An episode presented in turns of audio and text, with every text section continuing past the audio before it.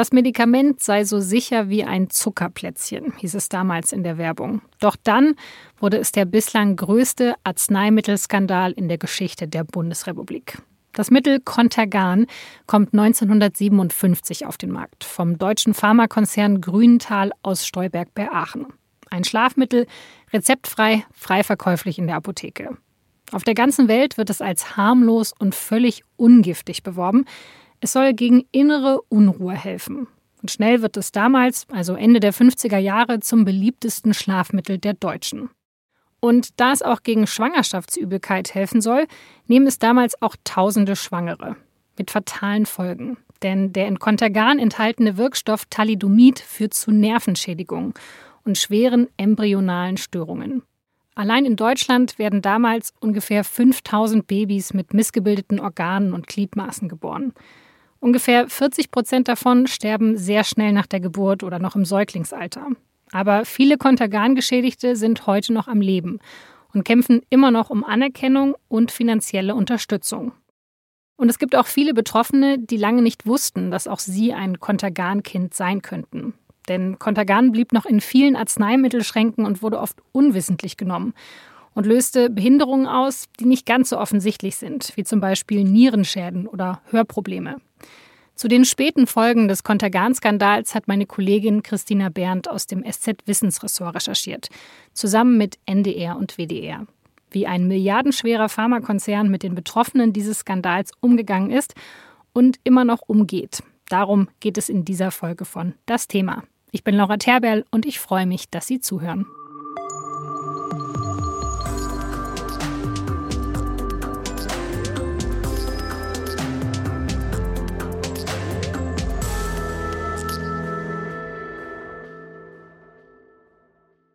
Christina, der Kontergan-Skandal, der liegt jetzt ja schon eine ganze Weile zurück. Der war vor ungefähr 60 Jahren. Warum hast du denn jetzt im Jahr 2023 nochmal zu dem Thema recherchiert? Ja, es ist natürlich richtig. Das ist lange her, dass in Deutschland viele Menschen mit Behinderungen durch Kontergan geboren wurden. Aber die Menschen leben, das heißt, die sind jetzt so gut 60 Jahre alt und ähm, viele haben tatsächlich schwere Probleme nach wie vor, weil ihre Mütter in der Schwangerschaft Kontergan genommen haben. Okay, aber gibt es jetzt quasi neue Probleme, die jetzt auftreten dann für diese Menschen im Alter oder ist es einfach weiterhin diese, diese Belastung durch diese Behinderung?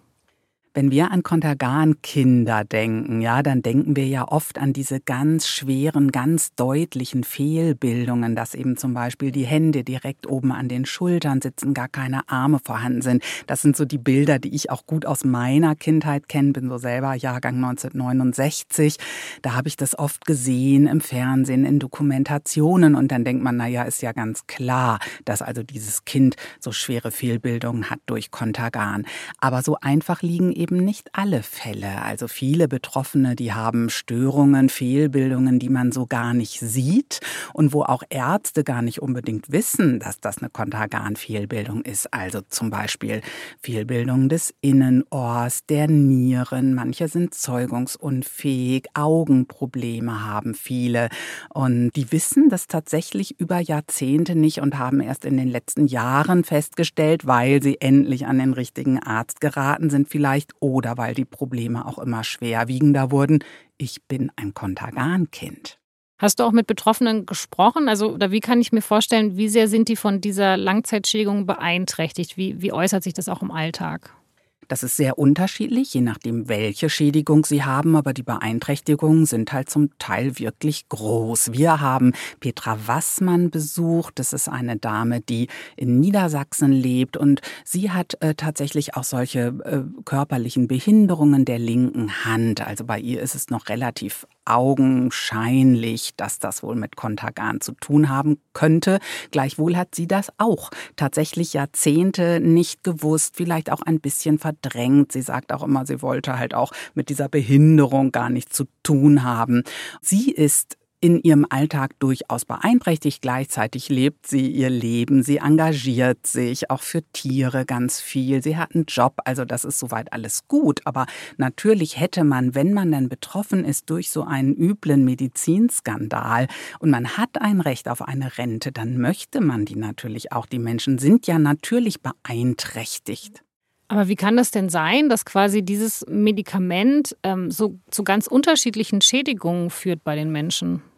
Das Problem ist ja, wenn man Kontergan in der Schwangerschaft nimmt. Ne? Also für die Mutter ist das Kontergan ja gar kein Problem, sondern nur für das Kind, wenn die Mutter es in einer bestimmten Entwicklungsphase genommen hat. Und wenn da natürlich so ein fruchtschädigender Stoff eingreift und diesen Embryo an seiner Entwicklung hindert, dann gibt es so vielfältige Fehlbildungen. Eben nicht nur die fehlenden Arme. Das ist im Grunde der Extremfall, der sofort ins Auge sticht. Mhm.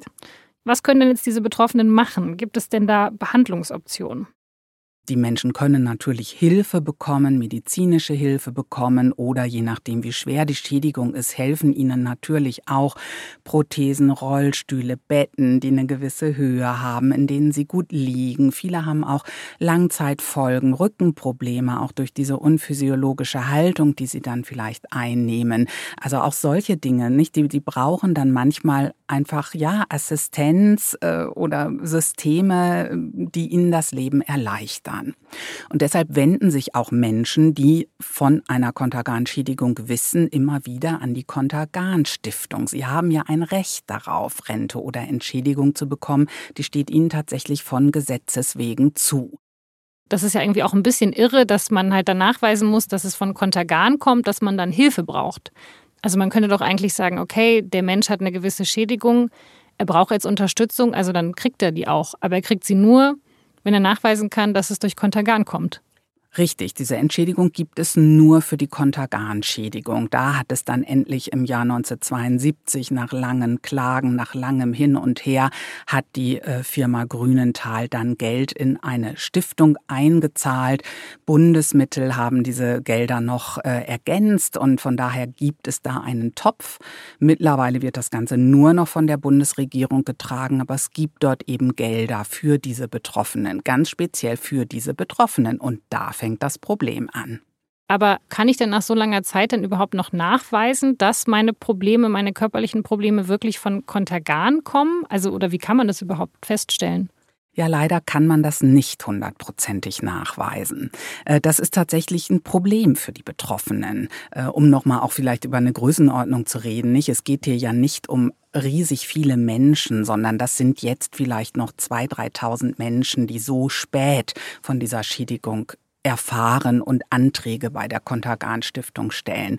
Ja, und dann ist halt das Problem, dass dort eine medizinische Kommission dieser Stiftung darüber entscheidet, ob diese Menschen nun Konterganfälle sind oder nicht. Das Haut drauf Argument ist dann eben oft, ja, sie haben ja gar keine Konterganschädigung, äh, sondern das hat ganz andere Ursachen. Ähm, natürlich können auch theoretisch andere Umweltgifte solche Schädigungen auslösen und es gibt tatsächlich auch genetische Syndrome, die zum Teil ganz ähnlich aussehen oder mit ähnlichen Behinderungen einhergehen. Die haben so ganz seltsame Namen, oft nach ihren Entdeckern, Klippel-Feil-Syndrom oder Goldenhaar-Syndrom. Man kann nicht hundertprozentig beweisen, dass eine Schädigung tatsächlich von Kontergan kommt. Allerdings muss man auch sagen, wenn ein Kind im Jahr 1961, 62, also zu dieser Zeit auf dem Höhepunkt des Skandals geboren wurde und hat dann solche Schädigungen, die damit im Einklang stehen, dann verstehe ich nicht, warum man nicht im Zweifel zugunsten dieser Person entscheidet. Du hast ja schon erzählt, dass du mit Petra Wassmann gesprochen hast, einer Betroffenen. Ähm, wie ist es denn bei der? Also kriegt die diese Entschädigung? Sie ist tatsächlich auch sehr, sehr tief betroffen von dieser Ablehnung durch die Stiftung. Sie hat eben schon 2017 ihren ersten Antrag gestellt. Das wurde immer wieder abgemeiert, obwohl viele Ärzte der Meinung sind, das ist ein klarer Kontergan-Fall. Und man merkte auch die Verletzung, ne, dass sie sich so wie so eine Bittstellerin vorkommt. Sie möchte ja eigentlich nur ihr Recht und das bekommt sie nicht. Was ich mich ja an diesem Kontergan-Skandal immer so gewundert hat, ist, dass das so lange gedauert hat. Also, dass es wirklich so viele Geschädigte gab wo ich mir denke, das muss doch so schnell auffallen, dass wirklich Frauen, die das in der Schwangerschaft nehmen, so eine krasse Fehlbildung bekommen. Also wieso musste es so viele Geschädigte von diesem Medikament geben, bis da endlich was passiert ist? Und wieso hat sich das auch so lange gezogen, über Jahre? Zum einen hat man natürlich erstmal auch tatsächlich nicht gewusst, dass es diesen Zusammenhang gibt. Und dann muss man bedenken, dass es ja nicht nur Contergan war. Also wir reden immer über dieses Medikament Contergan. Das Problem ist ja der Wirkstoff da drin, äh, der heißt Thalidomid. Und dieses Thalidomid war in vielen Medikamenten enthalten, nicht nur in Contergan. Das heißt, ganz viele Frauen haben das wahrscheinlich ewig nicht gewusst, dass sie das genommen haben. Ich habe auch mit einem Patienten gesprochen, gesprochen, der zeugungsunfähig ist und Nierenprobleme hat wegen des Thalidomids. Der sagt eben, seine Mutter hat ein ganz anderes Mittel genommen. Und äh, oft lagen diese Mittel dann noch jahrelang auch im Medikamentenschrank rum, weil niemand wusste, dass das das Zeug ist, was man wirklich ganz dringend entsorgen sollte.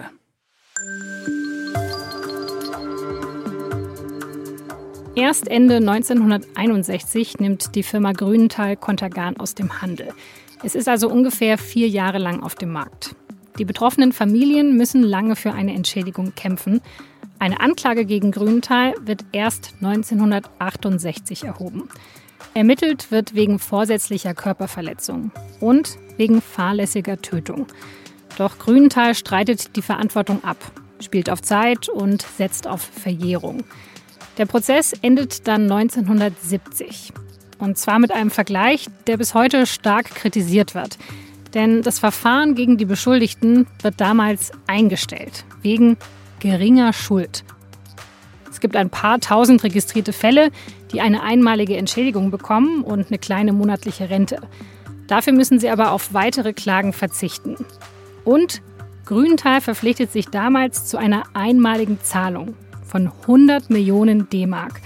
Und damit wird dann eine Stiftung gegründet, das Hilfswerk für das behinderte Kind. Aber nur wenige Jahre später muss die Bundesregierung neue Mittel zuschießen. Nochmal 100 Millionen Mark. Die Stiftung, die gibt es bis heute. Jetzt heißt sie Kontergan Stiftung.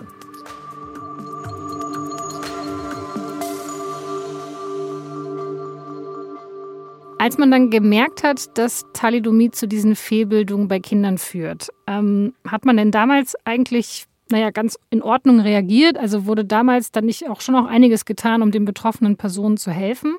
Also als die Katze dann aus dem Sack war und es gar nicht mehr zu leugnen war, dass Contagan schuld war an diesen Fehlbildungen, da haben schon sowohl die Herstellerfirma Grünenthal als auch die Bundesregierung sich engagiert und versucht, den Kindern zu helfen. Es gab dann eben die Gründung einer Stiftung, in die beide einiges Geld gesteckt haben und dann gab es Entschädigungszahlungen. Also ja, gleichzeitig hat man aber auch nicht mit offenen Armen jedem geholfen, ne, der da irgendwie Gelder brauchte. Also als das Geld dann alle war, da hat dann nochmal die Bundesregierung weiteres Geld hineingesteckt in dieses Stiftungsvermögen. Die Stiftung wurde auch ein paar Mal umbenannt und heute heißt sie Kontergan Stiftung. Aber wenn man mit Betroffenen spricht, dann erzählen die eigentlich über die Jahrzehnte von einem ermüdenden Kampf um Anerkennung. Und das ist dann immer wieder auch ja Nachforschungen bis ins Detail gab und Skepsis. Und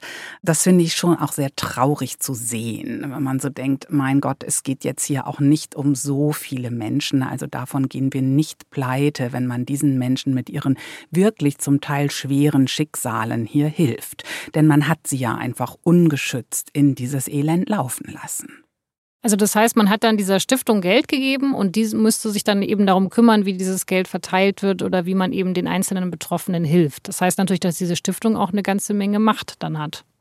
Richtig, die Stiftung hat natürlich eine Satzung. Die kann jetzt auch nicht einfach tun, was sie will, äh, sondern da steht schon fest, auch im Stiftungsgesetz, wie die sich zu verhalten hat. Und äh, ja, das Besondere ist eben, auch das hat uns jetzt dazu gebracht, uns noch einmal diesem Thema zu widmen, dass sie da offenbar in den letzten Jahren auch nicht nach Recht und Gesetz vorgegangen ist. Das heißt, es gibt wirklich Chancen jetzt auch für Betroffene, dass ihre Verfahren nochmal aufgerollt werden.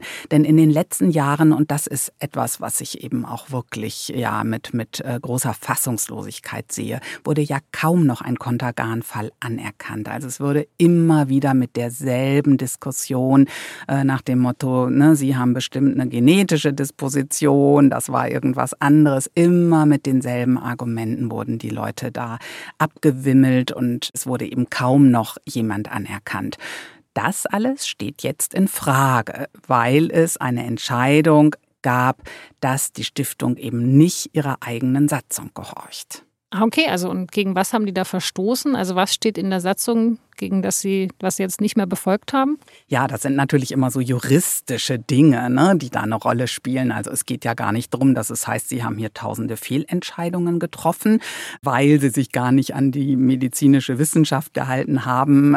Da könnte auch noch was passieren, weil es tatsächlich ein neues Gutachten gibt, das die Stiftung gerade noch unterm Deckel hält, in dem wahrscheinlich drin steht, dass sie da auch offener sein muss bei ihren Entscheidungen.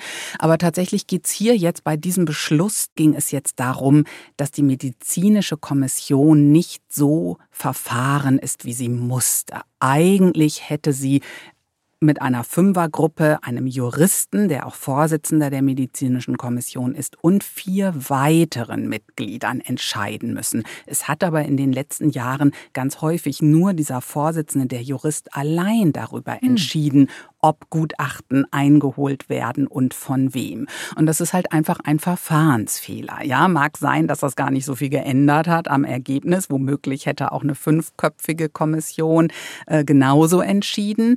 Aber gut, damit ist für die Juristen jetzt die Frage, ob diese Urteile und ob diese Ablehnungen überhaupt Bestand haben. Aber er weckt ja schon so ein bisschen den Eindruck, dass man sich da einfach machen wollte, Anträge abzulehnen. Also wenn eine Person sagt ja schneller mal Nein als jetzt fünf.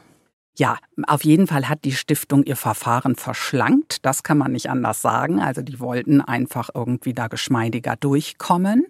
Und äh, ja, das ist natürlich nicht unbedingt im Sinne der Betroffenen. Und die Betroffenen, die wehren sich jetzt aber dagegen und sagen jetzt wirklich, okay, so wie die Stiftung verfährt, das, das geht nicht in Ordnung. Es gibt die Anwältin Karin Buda aus Marburg. Sie hat diese Entscheidung durchgefochten. Also im Grunde durch ihren Kampf für Betroffene kam es jetzt zu dem Beschluss des Kölner Gerichts. Und sie wird natürlich jetzt auch versuchen, Verfahren wieder aufzurollen im Sinne ihrer Mandanten und Mandantinnen. Aber eigentlich, ähm, also ich meine natürlich, das ist nicht in Ordnung, wie sich diese Stiftung ähm, verhält.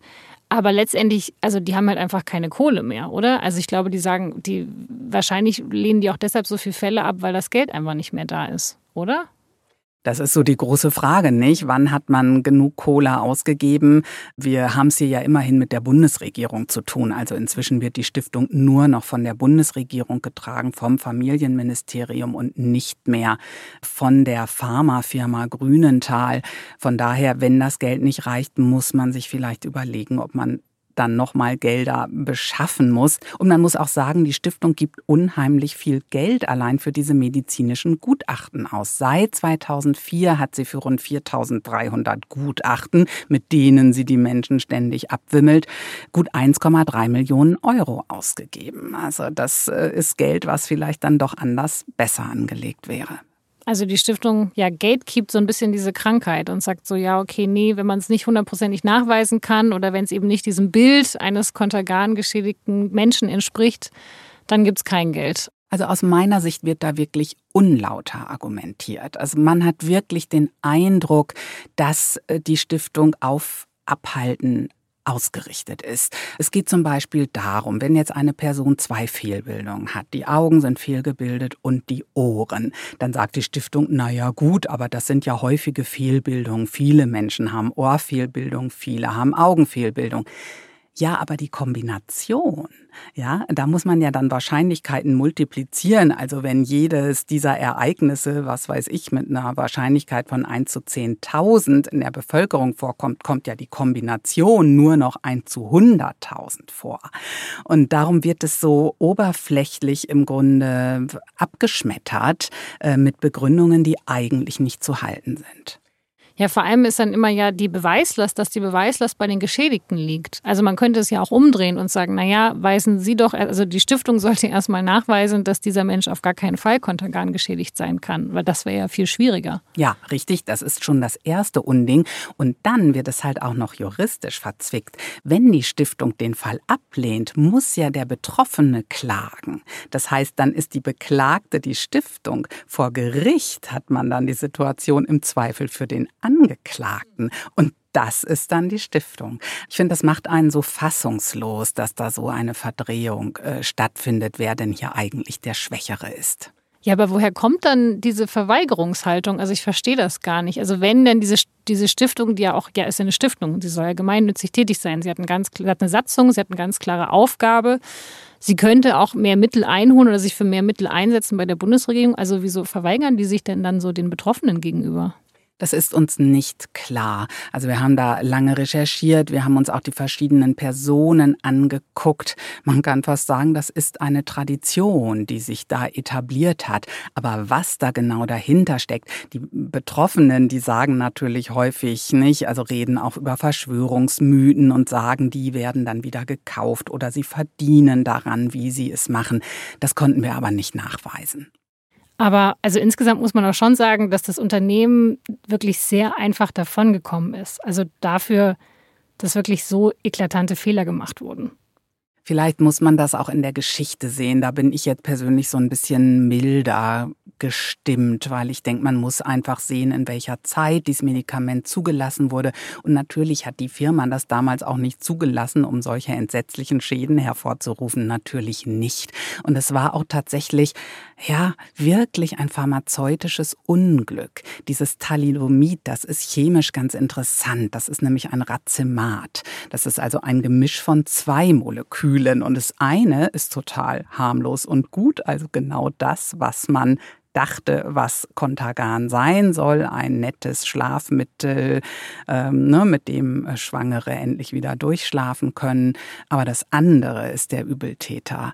Und das war einfach auch sehr schwer vorherzusehen, dass es diese Entwicklung geben würde. Hm.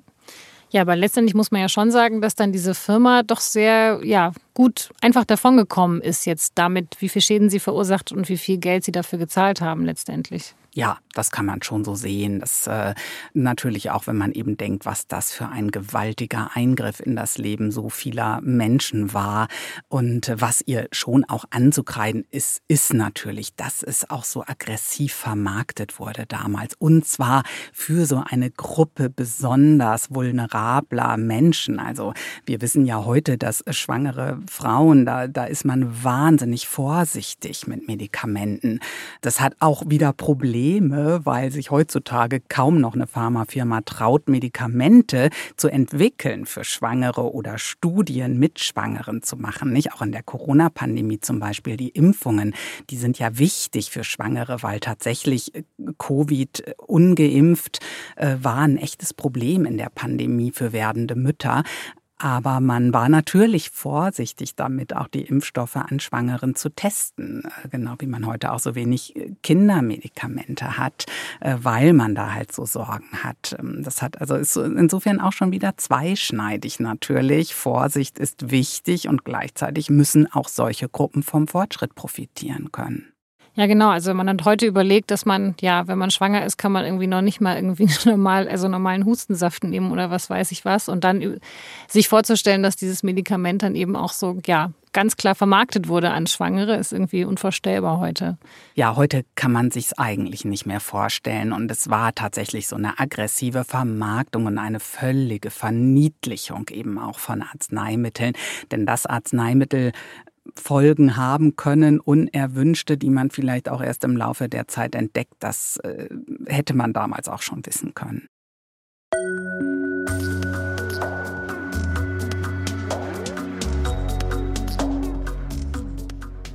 Es ist vielleicht schwer vorstellbar, aber zu der Zeit des Kontergan-Skandals gab es in Deutschland noch überhaupt kein Gesundheitsministerium und auch insgesamt wirklich nur sehr wenige Vorgaben für Arzneimittel oder Kontrollen.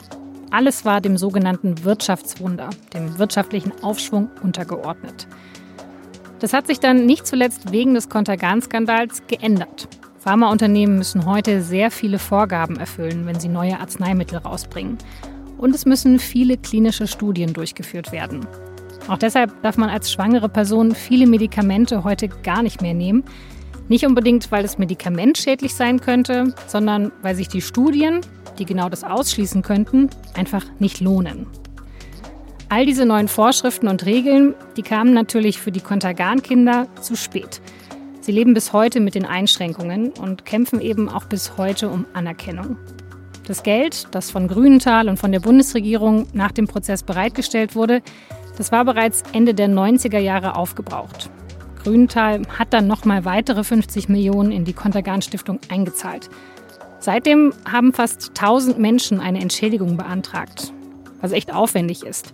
Dafür muss man oft 50 Jahre alte Krankenhausunterlagen einreichen oder auch Ganzkörperaufnahmen von sich. Aber 90 Prozent dieser Anträge werden abgelehnt. Mit der Begründung, dass die Schädigungen auch andere Ursachen haben könnten. Grünenthal hat zwar ein Denkmal für die Opfer errichtet und sich zumindest 2012 zu einer offiziellen Entschuldigung durchgerungen, aber das Geld für die Betroffenen reicht hinten und vorne nicht. Dem Unternehmen selber geht es dafür finanziell wirklich sehr gut. Letztes Jahr hat Grünenthal einen Rekordgewinn von 438 Millionen Euro erzielt.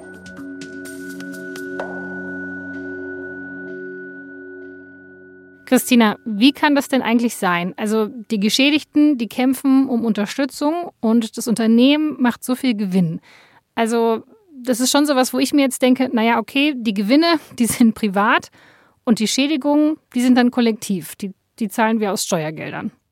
Ja, richtig. Das äh, finde ich auch tatsächlich immer noch ein Skandal. Äh, also einerseits natürlich gut, dass sich die Bundesregierung da eingebracht hat, dass wenigstens sie ein Stück auch der Verantwortung mit übernimmt. Aber eigentlich sollte man erwarten, dass man als pharmazeutischer Hersteller da doch auch noch mehr Verantwortung spürt und denkt, ich möchte auch für diese Menschen da sein.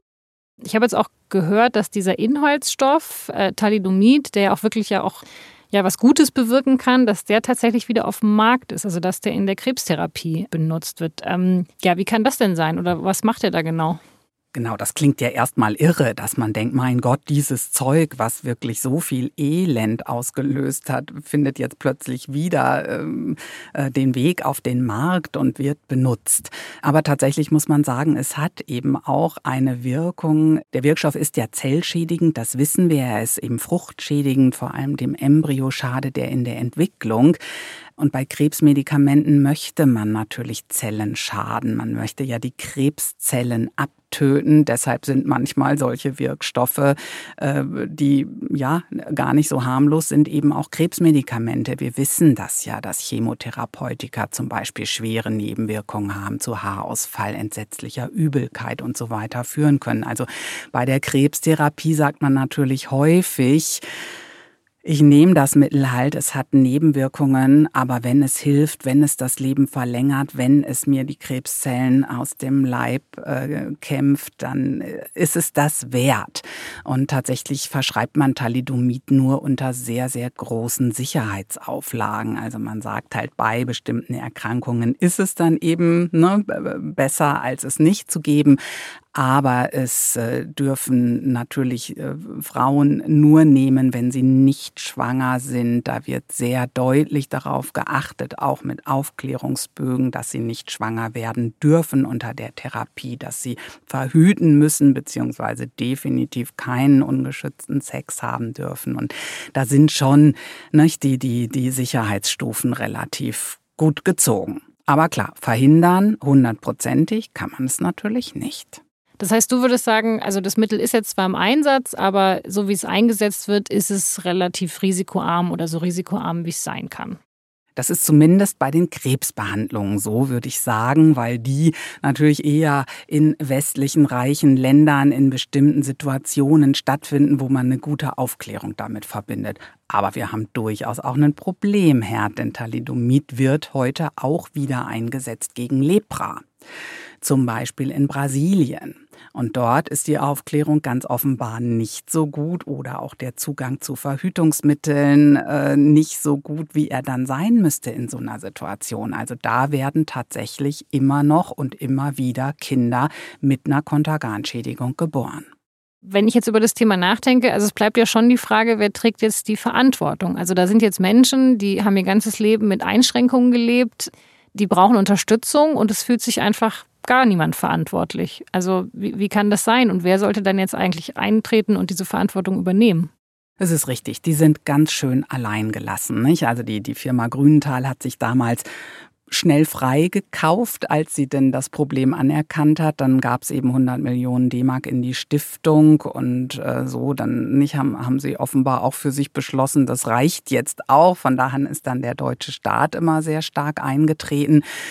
Ja, man muss sich schon wundern, finde ich, wenn, wenn ich mir das jetzt für mich selber vorstelle, dass äh, nicht, ich ein Medikament auf den Markt bringen würde und da so viele Menschen dann Leid erfahren, auch lebenslanges Leid, dass man sich da nicht stärker verantwortlich fühlt. Das äh, Schlimme ist ja auch, dass hinter der Firma Grünenthal, die es bis heute gibt und die jährlich 1,3 Milliarden Umsatz macht, eine Familie steckt, eine Milliardärsfamilie wird aus dem Rheinland. Ähm, die Firma macht 400 äh, Millionen Euro Gewinn jedes Jahr, wo man so denkt, warum kommt man da seiner Verantwortung eigentlich nicht nach?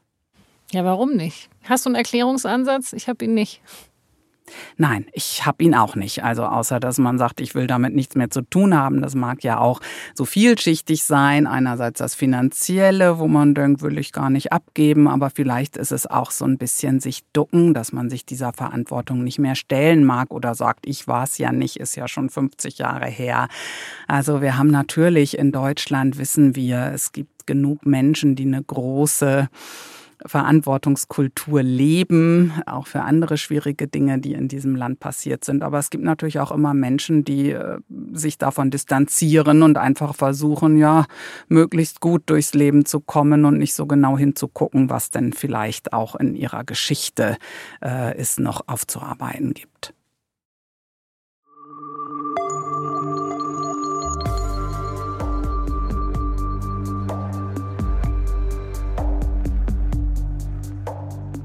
Das war das Thema mit Christina Berndt. Ihre Recherche über Contergan habe ich Ihnen in den Show Notes verlinkt. Und es ist leider tatsächlich so, dass es in Brasilien gerade eine neue Generation von Contergan-Fällen gibt. Dort kommen Kinder mit Fehlbildung zur Welt, weil während der Schwangerschaft der Wirkstoff Thalidomid eingenommen wurde. Der Grund dafür, viele Menschen können nicht lesen und deuten dann die Bilder auf der Beilage falsch. Sie glauben, dass das Mittel eine Schwangerschaft verhindern kann und nicht, dass es auf gar keinen Fall während einer Schwangerschaft eingenommen werden darf. Diese Folge von Das Thema wurde produziert von Caroline Lenk und von Lars Langenau. Alle Infos zu unseren SZ-Podcasts finden Sie auf sz.de-podcast. Die Redaktion von diesem Podcast erreichen Sie unter podcast.sz.de. Vielen Dank fürs Zuhören und bis zum nächsten Mal.